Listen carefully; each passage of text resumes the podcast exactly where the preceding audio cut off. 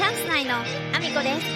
す中学生の息子がいますこの放送は、バク転とバク宙ができるようになりたい、IT プログラミングの勉強しながら、大好きなゲームを毎日全力でやっているアミコの息子、ゴーちゃんの提供でお送りしております。ゴーちゃん、ありがとうございます。皆さん、改めましておはようございます。岐阜県出身、岐阜県在住、ダンサー、スーツアクター、ケントモリプロデュース、現役主婦3人組ユニット、チャンス内のアミコです。本日もアミコさんのおつまの中身をダダ漏れさせていきたいと思います。よろしくお願いします。本題に入る前にお知らせからさせてください。12月9日日曜日、愛知県にあります一宮市というところでレインボーダンスフェスティバルに出演させていただきます。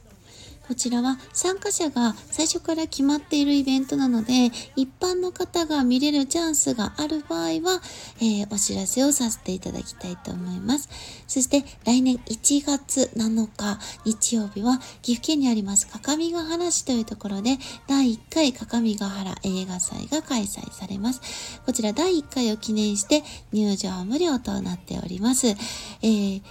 各地から寄せられた町おこし映画がたくさん見れますので、ぜひご覧いただきたいです。そして、えー皆さんもご存知なスペシャルゲストが出演決定しております。えーぜひお待ちしております。えーそんなこんなで本題の方に移らせていただきたいと思うんですけれども、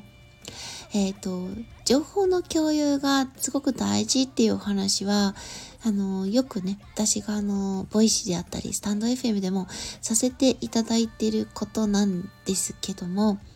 今日はですね、職場でのその情報共有のお話だけではなくてですね、ちょっと別の場所であったお話なんですけれども、あの、職場だとね、本当に情報共有がされてないと、あの例えばね職場の子が休んでる時にあの情報共有がなされていなかったためにお客様からお問い合わせをいただいて回答したくても本人に聞かないと回答ができないような状態であったりとかあの、お客様に、その情報共有がなかったがために、あの、お叱りを受けてしまうこともあるし、ご迷惑をおかけすることもあるし、その、情報共有がなされてなかったことで、あの、お客様に不快な思いをさせてしまったり、ご迷惑をおかけするってことはやっぱりすっごくあるので、情報共有ってめちゃめちゃ大事だなって思うことはもう本当に職場だともう多々毎日のように感じるんですよね。昨日も感じました。本当に感じるんだけども、今回はですね、ちょっと職場ではなくてですね、私がいろいろこう町おこしというか、いろんなところに参加させていただいているんですね。地域の、あの、まあ、こういうことをやりましょう、ああいうことをやりましょうっていう、あの、団体の中にいろいろ入って、自分ができることをお手伝いさせていただくっていうことをしてるので、まあ、ボランティアの活動ですよね。あの、別にお金をもらったりとかもせず、活動しているものなんですけれども、これもね、また、あの、みんなで一緒にやる時の、その情報共有って、本当にこれも大事だなって、すっごくすっごく思うことが起こっていまして。で、このね、情報共有なんですけど、まあ、職場とはまたちょっとね、違った環境になるので、まあ、皆さんにその適用できる考え方になるかどうかはちょっとわからないところなんですけど、あのいろんなねボランティアで団体に参加させていただくっていうことは、まあ、誰かがやりたいことに対して乗っかるというようなところがやっぱり大きいのでそのその誰かが、まあ、例えば応援したい人であったりとかあのやってることに共感したりとか、まあ、いろんなね考え方でその方のやりたいことに乗っかっていくんだと思うんですけどそれがさ情報共有がされていなかったら何をお手伝いしていいかわからないことってめちゃめちゃいっぱいあるんですよ。あのー地域でなんかイベントをやりたいと。で、そのイベントをやるために一人ではできないからみんなお手伝いしてもらえませんかって声がかかって、あ、素敵なイベントだな。じゃあお手伝いしようって集まったとするじゃないですか。でもボランティアで集まるっていうことはお仕事とかそのプロのねお金をもらってやるのとちょっと違うので段取りが組まれていない状態で何をやるかっていうのはある程度こういうことをしたいっていうゴールは決まっていてもそれまでにすることが順序立ててだけではなくって何をしたらいいかもゼロから考えなきゃいけないことが多いんですよね。でその時にですよあの何人かで集まったとしてもあの、プロの集団ではないから、こういうことをするスペシャリストです。こういうことをするスペシャリストです。っていうふうで集まってるわけじゃないから、みんな自分のできることをやろうと思って集まるんだけども、そのやりたいと思って集めた側の人がきちんと情報共有ができてないと、まあ、まず何をしたらいいかわからないですよね。で、みんな、な、何が、何をお手伝いしたらいいんだろうっていう状態になってしまうと、まあ、途端に、そのせっかく集まった人たちも空気が悪くなってうまくいかないことって結構多々あると思うんですよね。で、それだけじゃなくてですね、これ、情報共有って聞くと、例えば、こういうことをやりたいです。で、そのためには、えっ、ー、と、現在はこういう状態をしてます。こういう感じです。で、こういうことをこういう感じです。みたいな、ただただ今起こっていることをそのまま伝えるだけでも、これはモチベーションが上がらないと思うんですよね、周りの人たちの。で、周りのお手伝いをしに来てる方々って、その自分がお手伝いできるところがあったら手伝いしたい。参加型のもとものに対して自分もあの参加して何か力になりたいと思って寄ってきてくれているわけですよね。で、あの、やりたいと思っている人の応援をしたいと思って集まってるくれてる方もいるわけですよね。なので、ただただ情報共有するだけじゃ全く意味がないと思うんですよ。情報共有だけじゃなくって、まあ、西野さんがよく言う現在地と目的地とのその差をきちんと共有する。あの、目的地引く現在地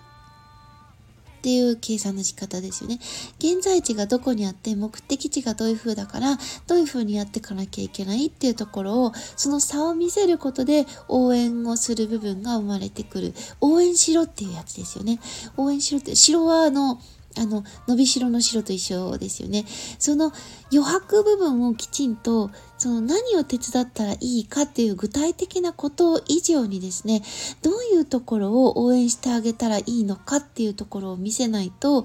その周りに集まってきた人たちって自分がやりたいことをやってるわけじゃなくて、その人を応援しようと思って来てるわけだから、応援する場所がはっきりわからないと、ただただ見守るだけになっちゃうんですよ。頑張ってって声をかけるだけになっちゃったり、見守ったりするだけになっちゃうので、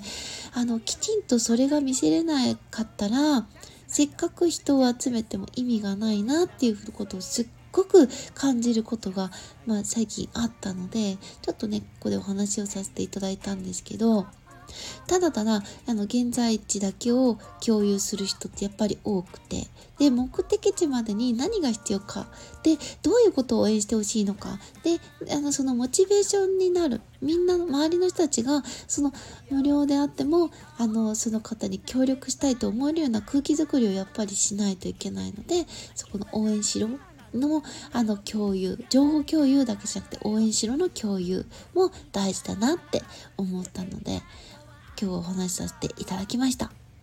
えー、そんなこんなでですね、えー、皆さんぜひぜひ私の、えー、SNS のフォローよろしくお願いします。Twitter、Instagram、TikTok、YouTube と Threads、それからスタンド FM とボイシーで放送させていただいてます。放送内容別々のものになります。ぜひフォローしてお聞きいただけると嬉しいです。え、そして概要欄には私が応援させていただいている方のリンクを貼らせていただいております。えー、まず一つ目はですね、ボトルジョージの撮影風景が毎日更新されております。 Instagram、ドワーフさんの Instagram を貼らせていただいてます。そして、西野さんの過去の Voicy を聞きながら、ボトルジョージの撮影風景が、あのー、定点カメラで見れちゃうのも YouTube に上がってます。西野亮廣さんのチャンネルで、えっ、と、